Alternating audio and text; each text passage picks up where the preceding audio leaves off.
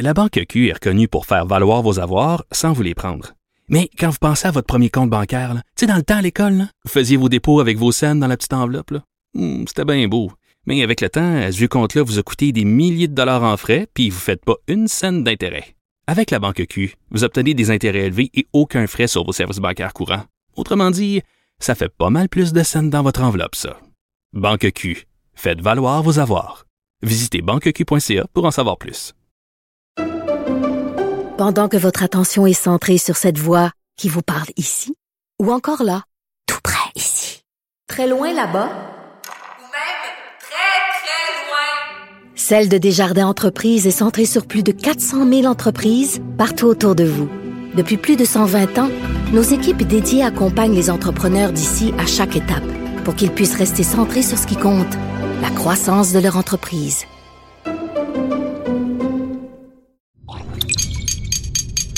Cube Radio. Cher public, nous vous invitons à prendre place confortablement et à fermer la sonnerie de votre téléphone cellulaire. En cas d'incident, veuillez repérer les sorties de secours les plus près de vous. Bon divertissement. Un, deux, un, deux. OK, c'est bon, on peut y aller. Sophie Durocher. Elle met en scène les arts, la culture et la société pour vous offrir la meilleure représentation radio. Sophie Durocher. Tout un spectacle radiophonique. Bonjour tout le monde, j'espère que vous allez bien. Merci d'avoir euh, choisi, choisi, ben voyons, ça commence mal. Merci d'avoir choisi. Je- Ça marche pas. Ben c'est pas, ça doit être parce que c'est un petit lundi. Bonjour, merci d'avoir choisi Cube Radio. Ça me fait plaisir de retrouver le micro et ça me fait surtout plaisir de retrouver ma prochaine invitée, Debbie Lynch White. Surtout que le sujet dont on va parler avec Debbie aujourd'hui, on va parler d'amour. Debbie, bonjour.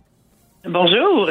Debbie, euh, vous êtes une actrice animatrice adorée des Québécois. D'ailleurs, ma collègue Marianne Bessette, euh, juste avant qu'on entre en onde, me dit euh, ben, ta, ton, ta première invitée est au téléphone, Debbie est au téléphone, ou plutôt devrais-je dire Nancy. Ce personnage-là d'Unité 9 vous a tellement marqué. Est-ce que ça arrive des fois qu'il y a des gens dans la rue qui, au lieu de vous appeler Debbie, vous appellent Nancy? Euh, oh, pas- il m'appelle pas Nancy directement, mais je me fais encore beaucoup parler du Ouais, hein. oui. Ça, C'est ça a été marquant, c'est sûr. Absolument, inoubliable. Écoutez, moi, je voulais vous parler quand j'ai vu passer cette nouvelle euh, cette nouvelle-là. Je me suis dit, il faut vraiment que j'en parle avec Debbie. Vous êtes en train de préparer une série documentaire qui s'intitule Amour libre, qui sera présentée euh, euh, prochainement, l'an prochain, en fait, sur moi et compagnie, où on s'intéresse à toutes sortes de déclinaisons de relations de couple. Et c'est une idée à vous. Comment l'idée vous est venue, Debbie? Euh, écoutez, c'est vraiment suite euh, à toutes sortes de conversations que j'ai dans mon entourage avec des amis, suite aussi à l'écoute du podcast euh, Le cœur sur la table que j'ai adoré. Toutes- ces conversations-là dans les dernières années m'ont beaucoup ouvert sur, sur tous les nouveaux modèles, euh, les, toutes les nouvelles façons de s'engager. J'ai des amis qui sont en couple ouvert, donc je leur ai posé toutes sortes de questions euh, au fil du temps.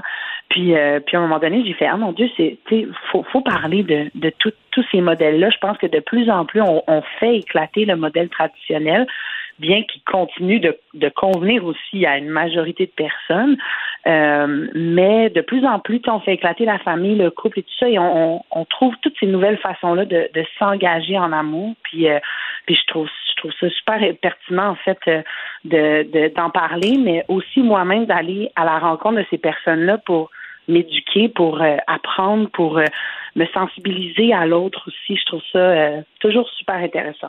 Et sans jugement, bien sûr, parce que euh, il faut aussi que vous ayez la confiance des gens qui acceptent de témoigner à visage découvert, j'imagine, euh, Oui. et de dire ben moi je fais, euh, moi je suis libertin, moi je vais dans des clubs échangistes, euh, moi je suis polyamoureux, moi j'ai aucun intérêt pour la sexualité.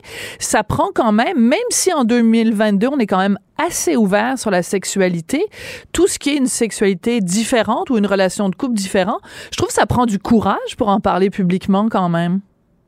Oui, je pense que oui, en effet, c'est encore tabou. Euh, il y a encore beaucoup de, de préjugés, de tabous. Moi-même, j'en avais et moi-même, ils sont euh, chaque jour déconstruits.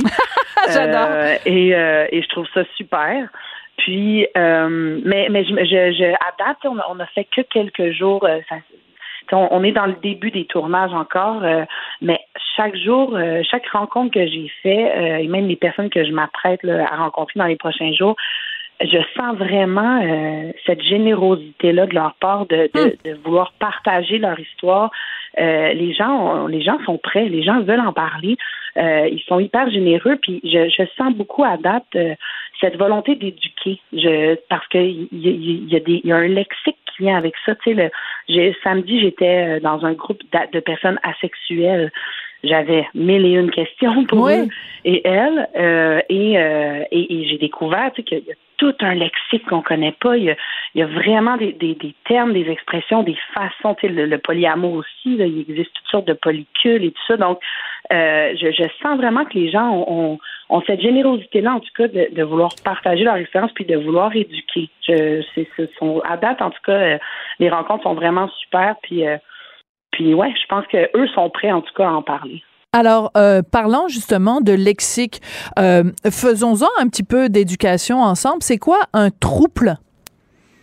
Ben, un trouble, c'est euh, c'est euh, trois personnes qui sont en relation ensemble.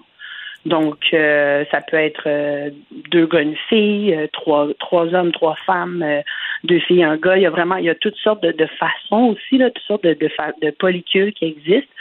Euh, puis je, je m'en vais justement euh, mercredi prendre une bière avec euh, un groupe de polyamoureux. Euh, et donc, oui, un trouble, c'est trois personnes, trois personnes qui, qui, qui vivent l'amour ensemble, qui vivent une, relation ensemble. Je vais rencontrer trois papas qui, qui sont papas d'un enfant. Donc, c'est vraiment, ouais, c'est vraiment fascinant.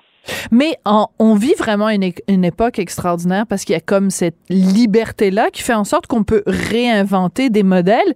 Et puis en même temps, à côté de ça, il y a aussi des gens qui ont des couples très euh, traditionnels. Euh, vous, Ouais. vous nous avez parlé bon de cette curiosité-là que vous aviez, mais en même temps cette volonté d'éduquer. Donc vous diriez que c'est quoi le plus gros mythe ou le plus gros préjugé que vous-même, Debbie Lynch White, vous aviez euh, peut-être par rapport à certaines de ces de ces personnes-là ou de ces pratiques-là?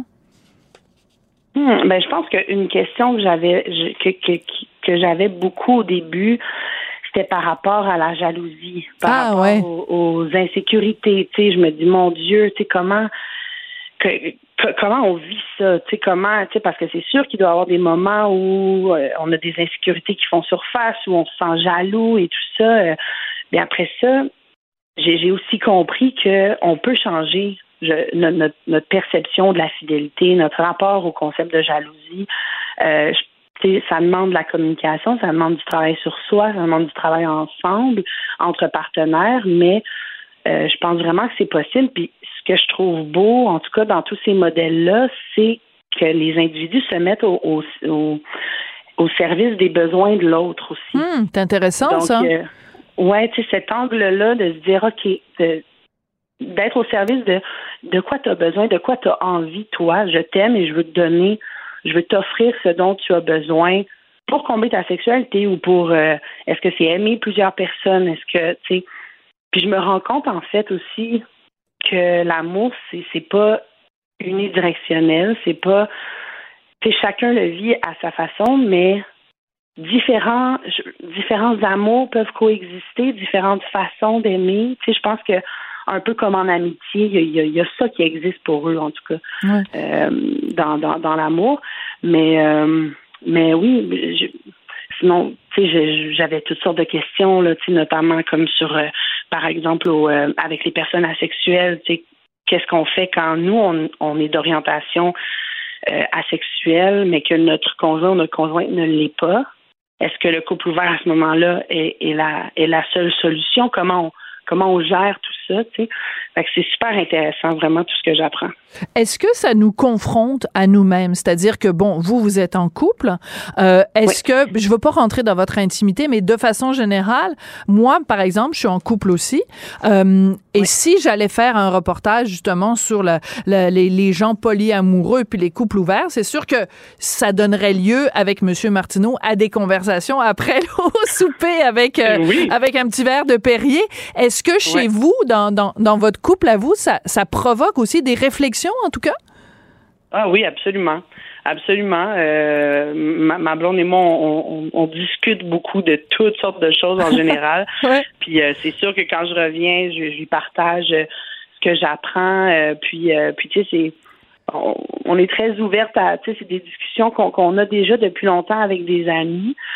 Puis, puis ouais, il y a quelque chose là, en tout cas, qui est je trouve ça intéressant de, de repenser euh, des, des, idées qu'on peut avoir ou des, des idées préconçues. Mm. En fait, le, le, modèle traditionnel qu'on dans lequel on est on est éduqué, puis on, on nous dit que c'est, c'est comme ça qu'on doit aimer, que c'est comme ça qu'on doit vivre notre engagement, puis il y, y, a des gens pour qui ça fonctionne, mais je pense en tout cas que, que je pense en tout cas que c'est bien de, de le re-questionner ou de, de se dire ben si je choisis ce modèle-là, ben, je veux au moins que ce soit un choix. Et non voilà. parce que je veux, je veux, je veux avoir vu toutes les, les possibilités, puis faire, OK, moi, c'est de ça, nous, c'est de ça qu'on a envie, et on est bien là-dedans, puis c'est bien correct. Mais j'espère, en tout cas, que c'est un, un choix et qu'on prend pas, sais, cette recette-là un peu pour acquis, puis qu'on se dit, bon, ben, c'est comme ça qu'on doit faire parce que c'est comme ça qu'on doit faire. Donc, euh, oui, c'est sûr qu'après après mes rencontres, j'ai toutes sortes de, de, réflexions avec ma blonde qui sont des conversations super intéressantes. Ouais, c'est-à-dire qu'en fait, euh, c'est un petit peu le, le couple Ikea, hein? assemblez-le vous-même, puis. Euh, vous... Oui, ben tu sais, on est élevé là-dedans, mais ben je, oui. pense, je pense qu'au fil du temps, c'est bien qu'on les branle un petit peu. Ah, puis, puis, puis tu sais, je suis allée magasiner une robe de mariée avec une jeune femme qui se marie monogame bientôt, et j'étais vraiment dans la tradition de, de ces symboles-là du mariage, mm. ces, ces traditions-là. Puis, puis euh, mais je, je, je, voyais que pour elle, c'était un choix, c'est de ça qu'elle avait envie. Puis ça aussi, ça, ça existait. Je veux vraiment pas pointer aucun modèle non, non. du doigt. Je veux faire un genre d'état des lieux, tu sais. Ouais, ouais, état des lieux. J'aime beaucoup l'expression. Tout à fait. Et euh, donc moi, je veux que vous me racontiez parce que c'est vraiment quelque chose qui me fascine. J'ai jamais mis les pieds dans un club euh, libertin. Et vous, vous y êtes allé. Je veux juste euh, que vous me racontiez, sans nommer de nom, là, sans me parler de ouais. Ginette et Gérard, mais ça se passe comment? Puis qu'est-ce qui vous a euh, le plus surpris lors de votre visite? Énormément de choses. euh, ça a été ça a été une super soirée. Euh, puis puis c'est l'aspect cet aspect-là du documentaire, je l'aime beaucoup. On n'est pas tout à fait dans la même forme qu'histoire de coming out, c'est-à-dire que il y a des il y a des bouts, euh, il y a des, des, segments d'immersion où est-ce que je fais juste vivre des trucs comme aller au, club euh, libertin.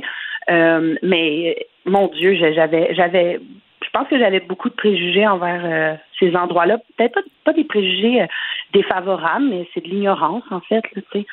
Et et je, me suis rendu compte à quel point, mon Dieu, c'est vraiment les, les, gens étaient. Il y, a, y, a, vraiment une liberté là qui est super mmh. intéressante. Les gens sont super assumés, super décomplexés. Ah ouais. Euh, très très respectueux. La, la, notion de consentement est extrêmement importante. Et euh, il y a de la sécurité. Euh, c'est pas euh, on fait ça n'importe où, on rentre puis on se prend un coin puis c'est super bien structuré. Tout se passe au deuxième étage. Euh, quand c'est la première fois que tu y vas, tu fais la visite en haut, il t'explique les règlements, il t'explique tous les codes. Tu sais, euh, si un couple est dans une chambre, la porte est fermée, ça veut dire qu'ils veulent pas de visite, vous pouvez regarder. Si un couple avec la porte ouverte, ça veut dire que vous pouvez vous présenter sur le pas de la porte et dire est-ce que je peux me joindre à vous? Et eux vont dire oui ou non. Euh, donc, tu sais, il y a vraiment et ces règles-là sont vraiment bien respectées. Puis, euh, puis ouais, il y, y a quelque chose de très décomplexé dans cet endroit-là et de très bien structuré et respectueux que on dirait que c'était pas l'image que je me faisais je comprends. de ce genre de. Ouais. Et il y a aucun moment où vous vous êtes senti parce qu'il y a un côté voyeur quand même parce que vous regardez d'autres gens euh, avoir des relations euh, des relations sexuelles. Est-ce qu'il y a un moment où vous vous êtes dit ah j'ai l'impression d'être trop dans l'intimité de quelqu'un que que je connais pas ou puis euh, vous aviez évidemment euh, quand même des, des une caméra qui vous suivait? Est-ce que vous avez un, ressenti à un moment donné euh, une gêne où vous avez dit euh, ben là je, je préfère euh, m'en aller. Je sais pas j'essaie juste de voir. Moi je, je, il me semble que je serais gênée à un moment donné mais je veux juste vous entendre là-dessus. Oui ben euh, en fait c'était c'était pas une gêne au point de vouloir m'en aller mais j'étais absolument déstabilisée ouais. j'étais pas dans ma zone de confort. Mais mais le, le, le, le sentiment que j'ai eu dès le début, euh, puis c'est ça qui, qui était tripant en même temps, c'est le, le, le, le sentiment, j'avais l'impression d'être dans, dans une autre réalité. C'était, il y avait quelque chose de surréaliste, parce qu'on on, on connaît pas ces environnements-là, on, on vit pas ce genre de situation-là. J'avais l'impression limite d'être dans un film, tu sais. Dans Eyes Wide Shut? euh, ben oui, oui, absolument. Euh, mais j'avais vraiment cette impression Ah, de comme, oh mon Dieu, qu'est-ce qui se passe? Et, euh, et oui, tu sais, je pense que j'avais une certaine timidité, mais après ça, je pense que je, je voulais pas trop la faire ressentir pour pas que les autres soient mal à l'aise. Je comprends. aussi, que, donc, euh, donc, tu sais, j'y allais euh, avec, euh, tu sais, j'étais, j'étais là pour pour faire ce que j'avais à faire et tout ça, mais euh, mais euh, puis tu sais, on n'a pas, euh, je veux dire, j'ai pas passé énormément de temps, tu sais, dans le sens qu'on n'a pas capté sur caméra des grands débats sexuels et tout ça. Tu sais, on, on laissait l'intimité aux gens, Je comprends. évidemment. Là. Mais mais ouais, c'est c'est vraiment très décomplexé comme endroit, puis très, les gens, les gens qui vont là, euh, c'est- n'importe qui qu'on croise dans la rue là. C'est des gens de 25 à 55 ans. euh, c'est vraiment. J'avais l'impression d'être dans un bar. euh, assez traditionnel ou est-ce que on peut aller au deuxième étage euh, s'amuser à un moment donné? C'est fou quand même. Mais c'est ça qui est formidable de, de faire des documentaires, c'est qu'on peut se placer dans des situations ou avoir accès à des choses où on n'irait pas spontanément. Je pense pas que vous vous euh, Ouais. lèveriez un matin, puis en même temps ce serait correct aussi là, en disant euh, viens-t'en minou, on s'en va, euh, on s'en va dans un club euh, échangiste. Mais Ouais, mais, mais pourquoi pas? Parce que toutes ces réalités-là existent. Je veux juste revenir, Déby, puis j'adore notre conversation. Juste revenir sur un mot que vous avez prononcé tout à l'heure euh, quand on parlait justement de, de ces couples différents, de ces différentes formulations euh, de couple. Euh, la notion de jalousie, justement, quand il y a donc un, un couple ouvert ou quand il y a un couple où, euh, un- qui est un trouble, en fait, trois personnes. Cette notion-là de jalousie, moi, c'est toujours ce qui, ce qui, ce qui, ce qui m'intrigue et je, j'ai, j'ai de la difficulté à croire qu'on puisse être trois ou, euh, ou quatre ou en tout cas peu importe ou un couple ouvert et qu'il n'y ait pas à un moment donné un des deux euh, à l'intérieur du couple qui dit euh, bon ben là euh, tu sais ça fait trois fois que tu sors cette semaine aller voir quelqu'un d'autre Ouais. Est-ce que tu l'aimes plus elle ou lui que tu m'aimes moi? Donc est-ce que vous avez eu la réponse ou est-ce que vous allez avoir la réponse à votre question sur la jalousie? Euh, oui, oui, j'ai déjà des pistes. Bon. C'est c'est, euh, en processus euh, absolument, mais oui, je pense que c'est sûr que ces épisodes-là arrivent. On est tous humains, là. on va pas se mentir. Je pense que c'est sûr que ça arrive, mais euh, je pense que euh, les personnes sont, sont, sont capables de se parler, de communiquer, de se rassurer. Puis je pense vraiment que c'est une question de, perception aussi, de perspective, dans le sens que de ce que je comprends, de se mettre à l'écoute des besoins de l'autre, déjà, c'est une posture qui est parfois différente de certains couples euh, qui sont pas ouverts. Mais euh, c'est aussi, de ce que je ressens, c'est que les, gens semblent dire que pour eux, que leur conjoint, conjointe aille voir ailleurs ou euh, soit en amour ailleurs, en plus de leur relation et tout ça, ils ont le, le profond sentiment que ça ne leur enlève rien. C'est ça, ça s'additionne au lieu de Ça- se soustraire. Ça, ça je l'ai, entendu exactement. souvent. J'ai de la difficulté à l'intégrer, mais je, je, Oui. je le respecte, Mais je pense le comprends pas. Ouais. Oui, puis je pense qu'il y, y a nécessairement un chemin à faire entre le comprendre et le ressentir émotionnellement. Tu sais. Je pense que, je veux dire, euh, il faut que tout ça, ça rime à un moment donné. Et c'est là, je pense que tu sais, les, les lectures deviennent intéressantes, la- la- la- les discussions, euh, tu sais, le- mais je pense que c'est des. euh, je pense qu'on peut changer notre vision de la jalousie, notre rapport à la fidélité. Tu sais, un, un couple que j'ai rencontré me disait, ils sont en couple ouvert, et il me disait, euh, pour nous, la fidélité, c'est la vérité. Hein? Donc pour eux, tu sais, ils sont pas dans le même concept de fidélité, tu sais, parce qu'évidemment ils couchent Oui. ailleurs là. Mais euh, mais pour eux, c'est de se dire la vérité. C'est ah non, c'est ça. Ils ont dit euh, pour eux la fidélité, c'est l'honnêteté. L'honnêteté, d'accord. Donc, alors Donc- que si on, on est infidèle, c'est parce qu'on trompe, mais sans le dire. Donc, si l'autre, le, à partir du moment où l'autre le sait, ça n'est plus trompé, c'est ça? Oui, ben en, ben, en fait, c'est de se dire, on est en couple ouvert, on, voici nos limites, parce que chaque couple a ses règles, chaque, chaque modèle vraiment se construit euh, à sa façon. et euh, selon les limites, les sensibilités de chacun, chacune. Euh, mais c'est euh, c'est de se dire, mon Dieu, excusez, j'ai perdu mon idée, je me suis emballée. Mais on parlait de Euh, l'honnêteté, mais il y a pas, c'est pas grave, Déby, vous allez retomber Oui, oui, sur non, vos pattes. L'honnêteté. Oui. C'est de se dire qu'on on, on se dit tout. Tu sais, Si, par exemple, je ressens quelque chose pour une. je, fais une nouvelle rencontre dans ma vie qui me bouscule, qui me. Mon Dieu, qui, qui tu sais, que j'ai du désir ou que j'ai de l'amour ou peu importe, ben on s'en parle. Si, euh, si je vis telle, telle affaire avec euh, une autre personne, on, on s'en parle. Ce qui fait que le cette cellule-là à deux reste toujours la cellule principale et le, la priorité et l'équipe principale. Donc, dans cette je pense que du, de ce que je comprenais du moment où cette honnêteté-là est bafouée ou, ou où il y a du mensonge et tout ça, ben là, ça fait aussi mal qu'une infidélité, tu sais. Ouais. Ben écoutez, moi je trouve ça absolument passionnant. Je suis un peu jalouse puisque c'est le thème de notre discussion. Je suis un peu jalouse de, de votre documentaire, ces genres de Mais on sujets. retournera, on retournera au Club Liberté ensemble. Ben ah, eh, je pense qu'on a une nouvelle ici.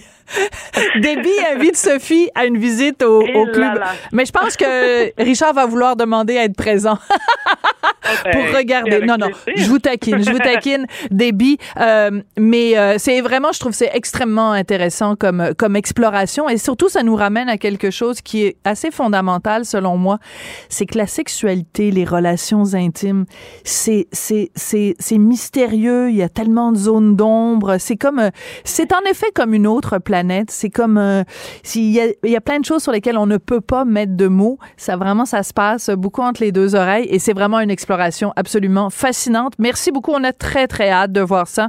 Merci beaucoup, Ben, merci Déby. beaucoup. Et euh, ben, con- continuez votre beau travail. Euh, je suis sûre que ça va être euh, beaucoup. drôlement intéressant parce que votre autre série, justement, sur euh, ben, les, excusez-moi, le, le titre, là, le coming out, histoire de coming de out, coming out, ouais. c'était vraiment extrêmement intéressant. Donc, j'ai tout à fait confiance que celui-là va l'être aussi. Merci beaucoup, Debbie Lynch White. Merci. Bye bye. Ça va être présenté donc l'an prochain sur la chaîne Moi et compagnie et ça s'intitule Le titre est parfait, Amour libre. Qu'elle soit en avant ou en arrière-scène, Sophie Durocher reste toujours Sophie Durocher. Culture, tendance et société. Steve Fortin. Bonjour Steve, est-ce que tu sens le Oui, découragement? Est- Sens-tu le l'entends-tu le découragement dans ma voix?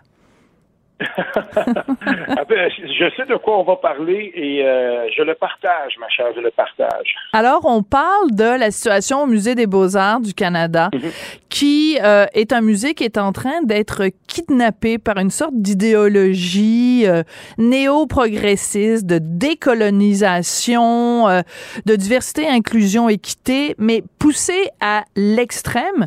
Et il y a eu un texte dans le Devoir où on racontait, moi personnellement, c'est ça qui m'a fait tomber en bas de ma chaise, que quand euh, le musée des Beaux-Arts, euh, qui est quand même notre musée national au Canada, avait été approché pour le centième anniversaire de Riopel, les gens étaient réticents parce qu'on n'avait pas envie de rendre hommage à un autre homme blanc. Quand j'ai lu ça, ça c'est la finale du texte en question de, de Stéphane Baillargeon. Donc, euh, euh, on, va- on y dit là-dedans là, que euh, la grande rétrospective qui serait ben, qui sera consacrée parce que ça va avoir lieu. Elle à va avoir lieu, deux- Ouais, à l'automne 2023. Donc, il y a un grand collectionneur, ben, deux grands collectionneurs, Pierre Lassonde, Sylvie Lachette, qui ont confié à Radio-Canada que l'idée de présenter un autre hommage à un, à, à un homme blanc n'attirait pas la direction, qui a finalement appuyé bien mollement la chose. Mais franchement, on parle de Jean-Paul Riopel. Ouais, ouais. Puis, ce qui est en train de se passer là-bas, là, et le texte de, de, de Baillargeon le place de manière brillante, mais on en a aussi parlé à d'autres antennes et, ici, euh, il y a eu des entrevues qui ont été faites, mais pas par les principaux intéressés, principaux et euh, principales intéressés qui, euh, dans leur tour d'ivoire, ont décidé de ne pas parler et de ne pas répondre de ça. Mais pourtant, c'est important de, de, de, de voir ce qui s'en vient là parce que, euh, en gros, là, ce qui, est, ce qui est en train de se passer, puis Baillargeon le dit bien d'entrée de jeu dans son texte, la révolution diversitaire est engagée au Musée national Ouais. des beaux-arts du Canada. Des têtes roulent, des tensions qui gonflent. Mais il rappelle aussi que ça a lieu à Radio-Canada, CBC, Bibliothèque, Parti politique, l'espace la toponymie, partout. Et je suis content qu'il le place comme ça parce que moi, je vois souvent des gens qui, euh, des, des, des, tenants, des, les plus ardents défenseurs sur les réseaux sociaux de ce courant néo-progressiste-là disent toujours, oui, mais euh, comparons à l'extrême droite, puis euh, là, ils s'en vont tout de suite aux États-Unis. Tous les attentats, puis c'est vrai qu'aux États-Unis, il y a plein d'attentats. L'écrasante majorité des attentats sont faits par des gens de l'extrême droite. Mais on n'est pas aux États-Unis, pas plus pour cette idéologie-là que pour ce qui se passe chez nous. Puis, on ne peut pas redéfinir notre société en, en fonction des courants qui se passent là-bas. Et, à cause de ça, à un moment donné, euh, ça devient un petit peu, euh, c'est plus qu'embarrassant. Ça devient carrément, comme tu le disais d'entrée de jeu, décourageant, décourageant de voir à quel point on est en train de procéder à un abordage idéologique qui semble immuable et comme si on ne pouvait pas le, contester, ben, il faudra qu'on le conteste et de manière très, très virulente. Et c'était surprenant quand même que le texte soit publié dans le Devoir, parce que le Devoir, euh, de, quand, à lire certains chroniqueurs, c'est quand même euh, justement assez biaisé dans ce, sens-là. Écoute, je veux juste revenir avec toi sur euh, un texte que j'avais écrit cet été dans le Journal de Montréal, le Journal de Québec, en juillet, où je parlais justement du Musée des beaux-arts du Canada, parce qu'ils ont ouvert un poste très, très, très bien payé, là, autour de plus de 100 000 dollars par année. Et c'est un poste de directeur anti-racisme et inclusion, un poste qui relève de la dirigeante principale de la stratégie et de l'inclusion au sein du département de transformation stratégique et inclusion. Et euh, c'est quelqu'un qui devient conseiller en diversité et en inclusion et tout ça. Et la question que je posais dans mon texte, c'est que je disais, c'est quand même bizarre parce que c'est une offre d'emploi pour ce musée des beaux-arts et rien dans l'offre d'emploi ne parle de mais connaissez-vous ça, là, vous? pour aller travailler mhm. dans un musée des beaux-arts? Non, c'était euh, connaissance en formation, en inclusion, en équité, en ci, en ça, puis décolonisation, machin, truc, bin, machin, chose. Hey, on est en train de parler d'un musée. On peut-tu, s'il vous plaît, parler d'art? Riopel, la même chose. Est-ce que Riopel, c'est un, un, artiste majeur? Oui. On s'en fout qu'il y ait des testicules. On s'en fout qu'il n'y ait pas de mélanine dans sa peau. C'est rendu une... C'est débile. C'est débile, débile, débile. Je me souviens de ce texte-là, euh, Sophie, je me souviens très bien de ça et j'avais pensé exactement la même chose et ça m'avait fait penser à ce qui se passe, par exemple, euh, le prof François Bernier le dénonce. Euh, il y a, un, poste, il l'a dit lui-même, hein, moi j'ai un poste de prof permanent, fait que je peux dénoncer ce qui se passe dans mon université et il ne s'en cache pas. Puis récemment, il, il disait, ben, où est la compétence dans les offres d'emploi à l'Université d'Ottawa, par exemple, quand on fait intervenir maintenant des, des, des gens des communautés autochtones qui n'ont pas de formation euh, universitaire, puis on va ils vont participer maintenant à des concours de sélection pour euh, pour l'université. Puis là, ce qui arrive dans, dans, ce qui est en train d'arriver avec ça, c'est qu'on crée justement, on en parle au Musée des Beaux-Arts du Canada, mais c'est comme ça, par exemple, à la Ville de Montréal, il y en a dans beaucoup d'organisations. Maintenant, on crée des divisions, des, des, des directions générales complètes à partir de ce thème-là le thème de diversité euh, de l'EDI, finalement, cet abordage idéologique-là, quand il s'installe comme ça, je veux absolument qu'on revienne à quelque chose que Gérard Bouchard a écrit. Ah Gérard Bouchard, c'est un intellectuel que je respecte parce qu'il s'est toujours respecté lui-même. Et quand c'était le temps de parler, par exemple, du projet de loi de la Charte des valeurs à l'époque, le projet de loi 60, ou euh, par exemple, euh, en ce moment, le, projet de loi, la loi 21, mais par rapport au courant néo-progressiste, il, a écrit ceci dans le devoir il y a un, petit bout de temps. Un nouveau courant d'idées prend de l'ampleur au Québec. Il s'agit d'une pensée radicale de gauche d'allégeance wokiste qui assimile notre passé, qui assimile notre passé à une vaste entreprise colonialiste et raciste. Puis plus loin, il dit euh, les, Québécois sont en quelque sorte sommés de se redéfinir en profondeur leur mémoire et leur identité en fonction de, de courants américains, de, de, de, nations et de notions colonialistes américaines. Puis on s'attaque comme ça, euh, finalement, par euh, une façon, une manière de penser euh, au sud des États-Unis, euh, au sud de, de, de, chez nous, aux États-Unis, il faudrait qu'on redéfinisse nos propres rapports à notre histoire nationale et à notre nationalisme nous-mêmes. Ça ne tient pas la route. Et je suis content de voir que Gérard Bouchard l'avait dénoncé dans ces mots-là. C'est surprenant, en effet. Ah oui, c'était le c'était le 28 novembre euh, euh, dans Le Devoir. Et c'est intéressant parce que que tu me parles de Gérard Bouchard euh, aujourd'hui parce que pas plus tard que vendredi dans le à l'émission Le Monde à l'envers, j'ai Stéphane Bureau avait invité Lucien Bouchard donc le frère de Gérard Bouchard. Et et il parlait justement de son inquiétude par rapport à la à la censure qu'il y a en ce moment avec les mots interdits dit, on peut peut-être euh, en écouter un tout petit extrait. Euh, je n'avais pas du tout prévu de tirer là, fait que écoutons juste un tout petit bout de Lucien Bouchard. C'est peut-être mon âge, là, mais je vois des choses qui n'ont pas de bon sens. Par exemple, euh, dans certaines organisations, les, les journalistes se fassent euh, euh, montrer un dictionnaire de mots à ne pas prononcer. C'est de la censure. Ça, on- Alors, il a, puis il, il compare ça à l'époque où la religion censurait des mots, la religion censurait des livres. Donc, tu mets Lucien Bouchard qui dénonce ça, Gérard Bouchard qui dénonce ça. De plus en plus de gens dans les médias dénoncent ça. À quel moment on va se réveiller? Ben, moi, je pense que on est en, on, va arriver bientôt à un point de rupture parce que euh, ce qui se passe au Musée des Beaux-Arts du Canada, quand même, là, il faut le dire, là, il y a, il y a- c'est, le, syndicat qui représente le 4-5e des, des, des employés qui sont là. Euh, à, une autre antenne, j'ai entendu quand même euh, quelqu'un du syndicat qui disait, ben écoute, il y a, un- il y a littéralement un climat d'inquisition. Il y a des gens qui voudraient dénoncer, mais qui ne le font pas. Mais euh, ça va prendre justement plus de gens en position de, de, de- qui sont qui sont positionnés pour être capables de dénoncer. Je parlais du prof Bernier, mais il n'est pas le seul. Oui. Ça va en prendre d'autres, des gens comme ça, à un moment donné, qui vont se dresser puis qui vont dire, ben, euh, à l'Université d'Ottawa, notre recteur, ça n'a pas d'allure ce qu'il fait.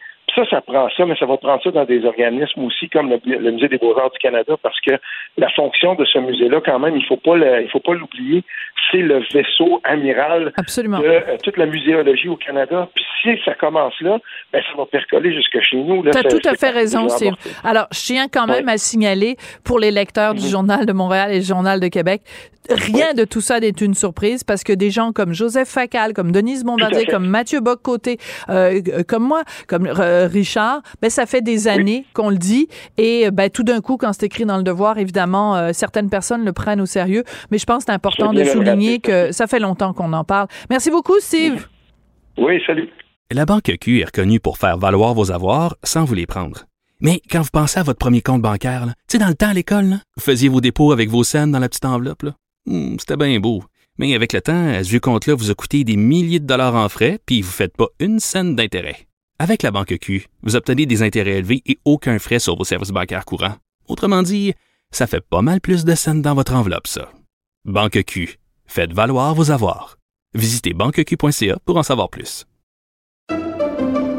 Pendant que votre attention est centrée sur cette voix qui vous parle ici, ou encore là, tout près ici, très loin là-bas, Ou même très, très loin. Celle de Desjardins Entreprises est centrée sur plus de 400 000 entreprises partout autour de vous. Depuis plus de 120 ans, nos équipes dédiées accompagnent les entrepreneurs d'ici à chaque étape pour qu'ils puissent rester centrés sur ce qui compte, la croissance de leur entreprise.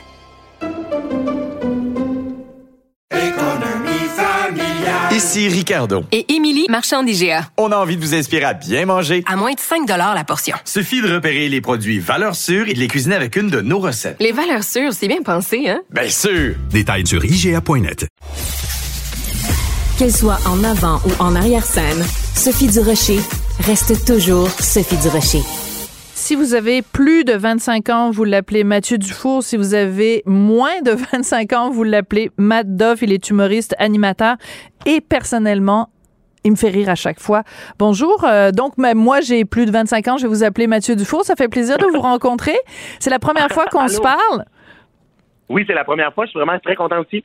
Alors écoutez, euh, moi, vous me faites rire à chaque fois que je vous entends, que ce soit à la télé, à la radio, peu importe, n'importe où.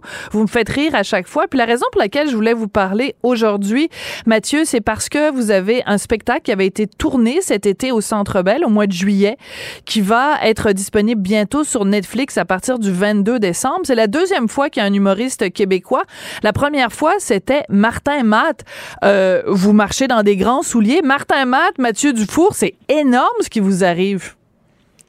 Ben vraiment, vraiment. Puis on dirait qu'à chaque fois que je le je le, je, je le réalise encore. Tu sais, à chaque fois que j'entends quelqu'un m'en parler, je réalise que ça s'en vient. puis je, c'est, c'est vraiment beau tout ça. Puis c'est très excitant. Alors, quand vous avez donc fait ce spectacle au Centre Bell, il y avait des caméras, des caméras, pardon, de Netflix un petit peu partout. Est-ce que quand on fait un spectacle avec des caméras dont on sait que ces images-là vont se retrouver dans le fin fond de la Corée du Sud, euh, qu'elles vont se retrouver à Tombouctou et qu'elles vont se retrouver à, euh, je sais pas moi, dans le fin fond du Wisconsin, est-ce que la pression est énorme ou au contraire vous vous êtes dit, ben moi je m'oublie. Euh, la raison pour laquelle ils m'ont choisi, c'est parce que il faut que je sois moi-même. Situez où dans, dans, au niveau du stress le 23 juillet? Ça a vraiment, c'est vraiment la deuxième option. Oui, ça a été génial. une question de, ça a été une question de, de mettre en place tous les paramètres les plus efficaces pour que je m'amuse puis que euh, je sois moi-même. Tu sais, le, le Sandbell était complet. Il y avait 15 000, près de 15 000 personnes qui étaient là cette soirée-là. Puis ces gens-là, ben, ils s'étaient déplacés pour venir me voir, passer une soirée comme je le fais habituellement, que ce soit une salle de 200 personnes ou que ce soit 15 000 personnes. Donc, euh, mon, mon équipe a vraiment été bonne là, pour faire un travail de, de, de tout, euh, pas, pas me protéger, mais me mettre un peu dans une petite coquille pour que je sois moi-même, que je m'amuse. Puis il fallait pas que j'y pense parce que ça aurait été du stress euh, inutile, je pense. Est-ce que c'est payant faire un spectacle qui est euh, diffusé sur Netflix? Ben en fait, euh, c'est ça offre surtout euh, plus de budget pour monter un spectacle qui est vraiment comme euh, tu sais c'est c'est à grand déploiement de faire un spectacle au Centre Bell, mais moi je savais pas à quel point ça coûtait cher là quand j'ai comme parce que moi je suis tout le temps euh, coproducteur de mes spectacles. D'accord. Fait que là de de passer d'une salle de 500 personnes à une salle de 15 000 quand j'ai vu des coûts de location et tout, j'étais comme bon mais parfait, on va peut-être annuler ça. Fait que là ben d'avoir Netflix qui rembarque, ben ça nous permet d'avoir plus d'éclairage puis d'offrir une, une expérience encore plus euh, fantastique aux gens qui se sont déplacés le 23. Alors, il devait y avoir des bonnes croustilles quand même dans la loge quand c'est Netflix qui paye. oh mon dieu, non mais je, je veux dire il y avait des euh, il y avait des fiches tacos là. On a bien mangé. Des fiches tacos. Ah, ça, c'est absolument formidable. Donc, je reviens quand même à, à- à cette idée dont je parlais tout à l'heure. C'est fou parce que ça veut dire quand même que votre spectacle va être euh, euh, doublé, pas, pas doublé, mais il va avoir des sous-titres en, en coréen, euh, en, euh, en, en punjabi, en espagnol, en italien. C'est vraiment ça, Netflix. Ça va être partout à travers le monde. Euh, Est-ce que euh, ça, ça, ça, ça vous réjouit, cette perspective-là? Ça vous effraie? Comment vous voyez ça? Ben en fait, on dirait que comme j'arrive pas encore à, à, à me faire à l'idée, tu sais, puis juste de voir, exemple, les, les montages qu'on approuvait et tout, euh, il y avait un, premier euh, sous-titre qui était ajouté en anglais. Tu sais, juste de voir comme mon contenu humoristique qui était traduit en anglais, ça me faisait, ça me faisait rire. Je trouvais, tu sais, ça sort de l'ordinaire, fait que de penser que je pense que 17 langues. Je pense que ça va être traduit en 17 langues. On dirait que j'ai pas de référent de me dire ah, ah oui ça va être ça. Puis j'ai juste vraiment hâte de voir les répercussions. Puis est-ce que je vais me faire écrire par des gens à l'autre bout de la planète sur les réseaux sociaux qui me disent qu'ils m'ont comme écouté dans d'autres langues? On dirait que je sais pas. J'ai juste vraiment hâte de me faire surprendre par euh, les répercussions de ça là. Mais c'est surtout que quand vous allez voyager, mettons que justement vous allez, euh, je sais pas moi-même, si vous allez en Espagne en- je reviens toujours avec la Corée parce qu'ils nous ont envoyé Squid Game, on peut bien leur envoyer Madoff, mais euh, c'est un, c'est un bon échange de procédés. Mais mettons que vous allez euh, en Corée, puis peut-être les gens vont vous arrêter dans la rue parce qu'ils vous auront vu à Netflix puis ils ont trouvé que, que vos blagues sont drôles. Il y a cette possibilité-là aussi, là. Ben, la possibilité existe. On dirait que dans ma tête, je me dis, je, tu sais, je, je me fais aucune attente avec tout ça, mais s'il faut qu'un jour je sois dans un autre pays puis que les gens me, me reconnaissent, je veux dire, je vais, je vais crier, là, ça va être beaucoup. Ça va être beaucoup. ça va être euh, énorme. Euh, je, je disais euh, dès le début que chaque fois que vous faites quelque chose, euh, ça, ça me fait rire. Même si je suis, je le sais, je suis pas votre public cible, c'est pas grave, je vous aime quand même. Euh, mais euh, il y a un truc que vous avez fait et vraiment là, j'en suis restée la mâchoire, mais tombée et elle est pas encore remontée. C'est un projet que vous avez fait avec une certaine Véro. On en écoute un tout petit extrait.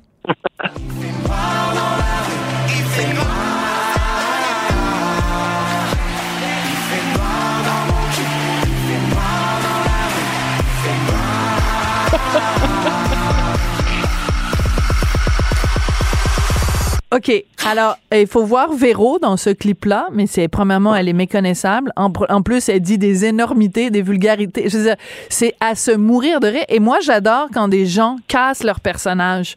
Euh, Parlez-moi de cette complicité que vous avez depuis un bon moment maintenant avec Véronique Cloutier et comment vous avez réussi à, à lui faire dire euh, il fait noir dans mon cul. Je veux dire, c'est quand même, c'est quand même Véro là.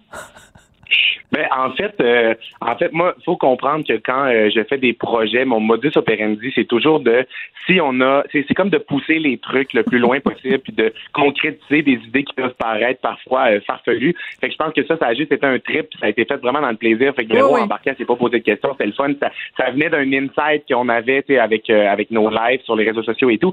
Puis moi, je veux juste vraiment préciser une affaire. Vous avez dit que vous n'étiez pas dans mon public cible, mais moi, dans ma vie, dans ma carrière, j'ai pas un public cible avec l'âge. Non. C'est pas une question d'âge qui embarque dans mes folies. Je pense que c'est vraiment une question de personnalité. Toutes les gens qui me suivent, c'est juste des gens qui veulent avoir du fun, euh, qui veulent prendre la vie un peu à la légère puis changer les idées. Ma plus grande femme de 73 ans, j'en ai de 6 ans. Fait que je pense qu'il y a vraiment pas de, de gêne à avoir puis c'est pas une affaire d'âge. Vraiment, vraiment pas. Tout le monde est les bienvenus. D'accord. Bon, ben alors moi, je, je me sens très solidaire de votre fan qui a 6 ans.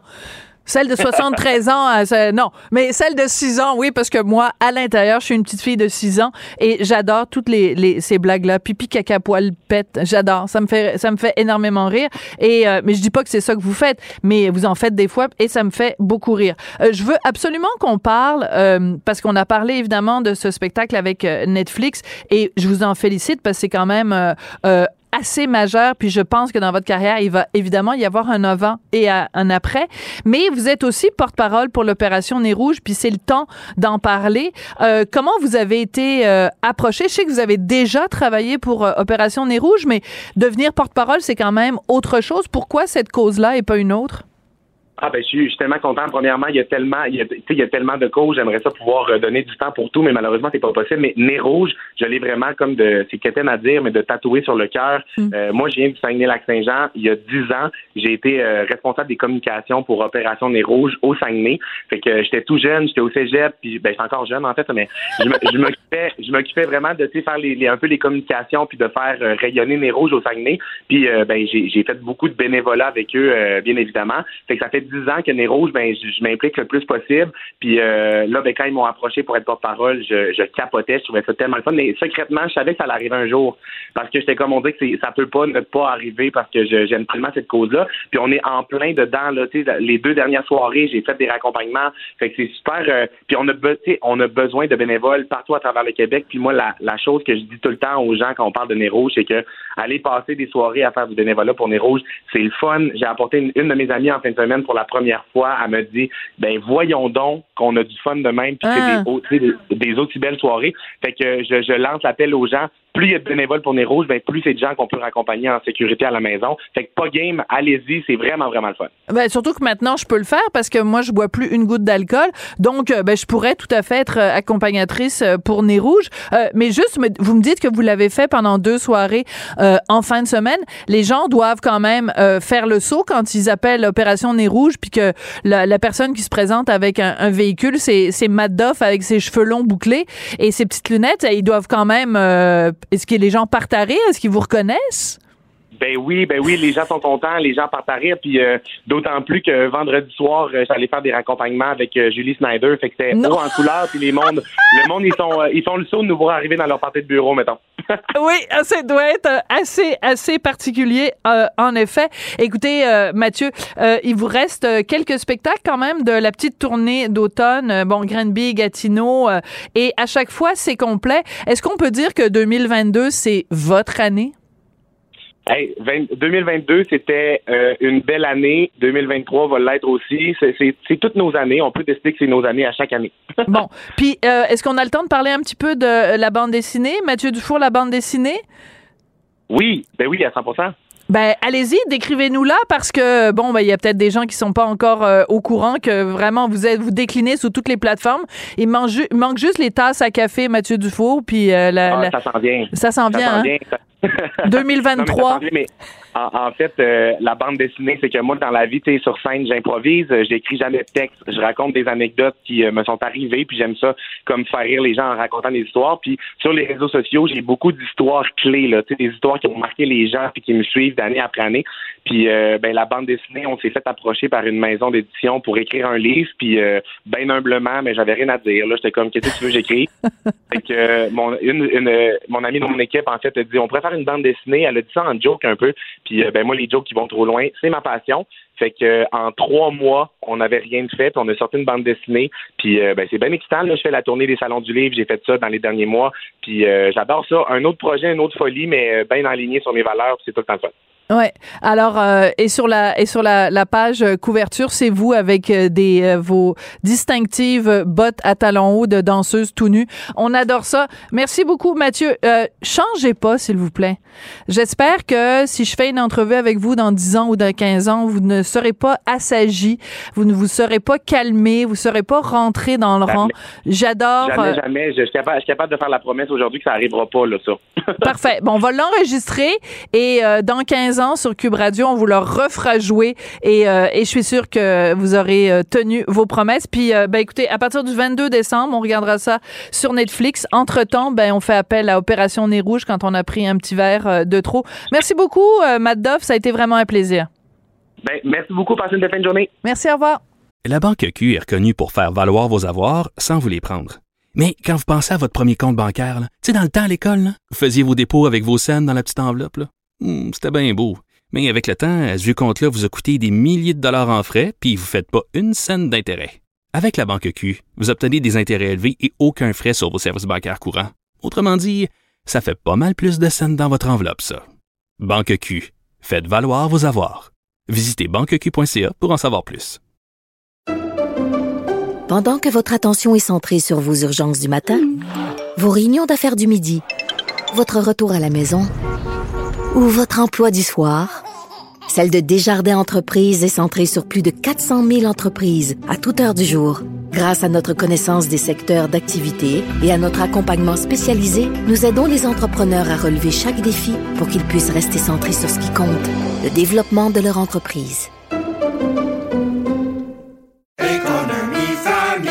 Ici Ricardo. Et Émilie, marchand d'IGA. On a envie de vous inspirer à bien manger. À moins de 5 la portion. Suffit de repérer les produits valeurs sûres et de les cuisiner avec une de nos recettes. Les valeurs sûres, c'est bien pensé, hein? Bien sûr! Détails sur IGA.net. Sophie Durocher. Divertissante.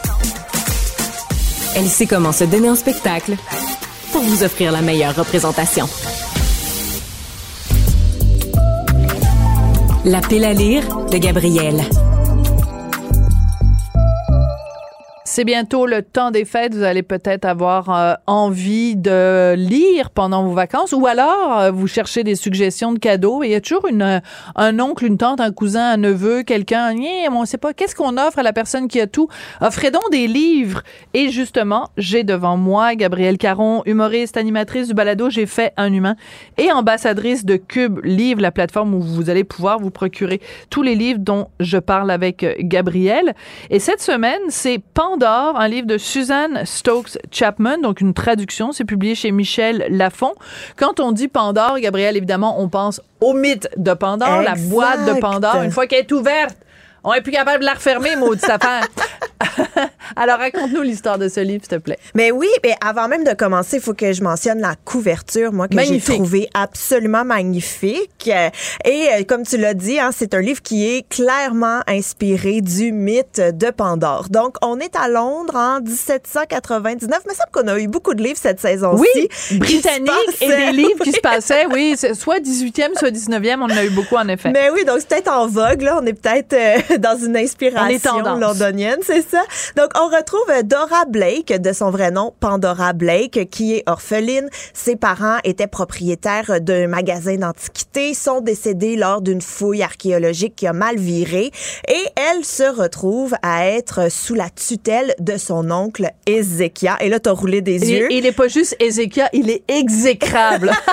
il est vraiment pas fin. mais détestable de A à Z. Là. Tu sais, des fois, il y en a des méchants qui ont quand même un bon côté. Ou... Lui, il a rien. Là. Il a absolument Aucune rien. rédemption. Ah non. aucune. Et plus l'histoire avance, il est de pire en pire. Tu sais, il y a même pas un arc où justement ça, ça relève. Il ne fait que descendre et descendre et descendre. Bref, elle est donc sous la tutelle d'Ézéchia, doit apprendre à cohabiter avec lui. Ézéchia qui a transformé le beau magasin d'antiquités en magasin qui vend des contrefaçons. Lui, il veut faire de l'argent, donc il se soucie pas trop. Et on se rend compte que Ezekia, ben, baigne peut-être dans un trafic illégal. Un petit peu louche.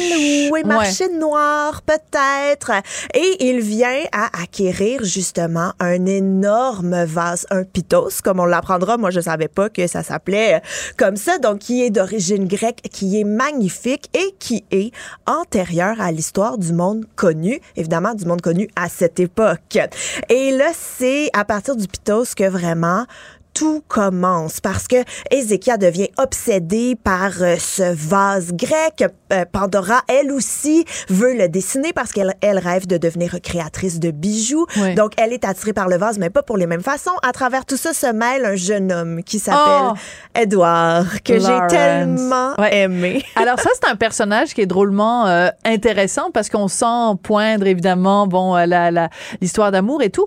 Et, euh, et l'auteur quand même prend le temps dans les descriptions. C'est pour ça que le livre fait quoi 400 pages à oui, peu près? un bon, euh, un bon, bon, oui, 400 pages. Ouais, un bon 400 pages, c'est qu'elle prend le temps de situer chacun des personnages avec son histoire, avec ses, problématiques, comme justement euh, euh, Madame Blake qui est euh, dont les parents. Alors on a toute la description, la façon dont ses parents sont morts, toute son histoire, etc. Donc, euh, mais oui, c'est un personnage sympathique, ce Monsieur Lawrence. Mais oui, puis on se ramène encore une fois à Londres au début du 19e siècle, donc toutes les convenances, tout le respect en- envers la gente féminine, vouloir aider, vouloir être un peu un sauveur. Dora qui, elle, moi j'ai adoré ce personnage parce que très forte, très indépendante, elle sait ce qu'elle veut faire. Avec son oiseau sur l'épaule. Avec sa pie qu'elle a apprivoisée, qui l'aide dans sa création de bijoux en allant chaparder un peu partout dans la ville. Donc, vraiment, j'ai trouvé un personnage hors de l'ordinaire parce qu'on est peut-être plus souvent habitué à les pauvres femmes qui attendent un sauveur. Elle, c'est pas du tout Non, non, ça. elle prend son destin en main. Oh, absolument. En note dedans. Donc, euh, pour bien, pour Elle bien la cadrer. ça comment? Attends, A, 2 N, A, D, D, A. Non, non, non, je te taquine. Euh, oui, elle note dedans, c'est vrai, elle est vraiment très... euh, oui, c'est un personnage intéressant. Absolument. Et là, vraiment, j'en ai parlé, mais le déclic, puis je veux pas non plus tout vous révéler. non, il faut pas. Mais le déclic vient vraiment du pitos parce que, ben, il y a Ézéchiel qu'on se rend compte peut-être son histoire en lien. là, le décès des parents de Dora, c'est peut-être pas un accident finalement. Et qu'est-ce que cache ce fameux pitos et jusqu'à quelle extrémité les personnages seront-ils prêts à aller pour découvrir la vérité? Autour de cet artefact? Donc, en gros, je n'en dirai pas plus, mais c'est l'histoire, donc, euh, de Pandore. Alors, parle-moi un petit peu de l'auteur, parce que, bon, on le sent quand même euh, dès les premières pages que c'est quelqu'un d'érudit, quelqu'un, quand elle parle, mettons, justement, des antiquités égyptiennes, quand elle parle de, de, de l'Égypte ancienne, quand elle parle de la Grèce antique, elle- sait de quoi elle parle, elle sait documenter sans que ce soit lourdingue et que sans que ce soit pesant. Oui, tout à fait. On le sent vraiment qu'il y a beaucoup, beaucoup de recherches et de Ouais. travail et pas des recherches Wikipédia. Là. On sent que c'est vraiment, vraiment étoffé. Donc, elle est prof- professeure, oui, et passionnée de littérature et de mythologie. Donc, déjà, elle a énormément de substance pour venir euh, étoffer son euh, l'histoire euh, de Dora.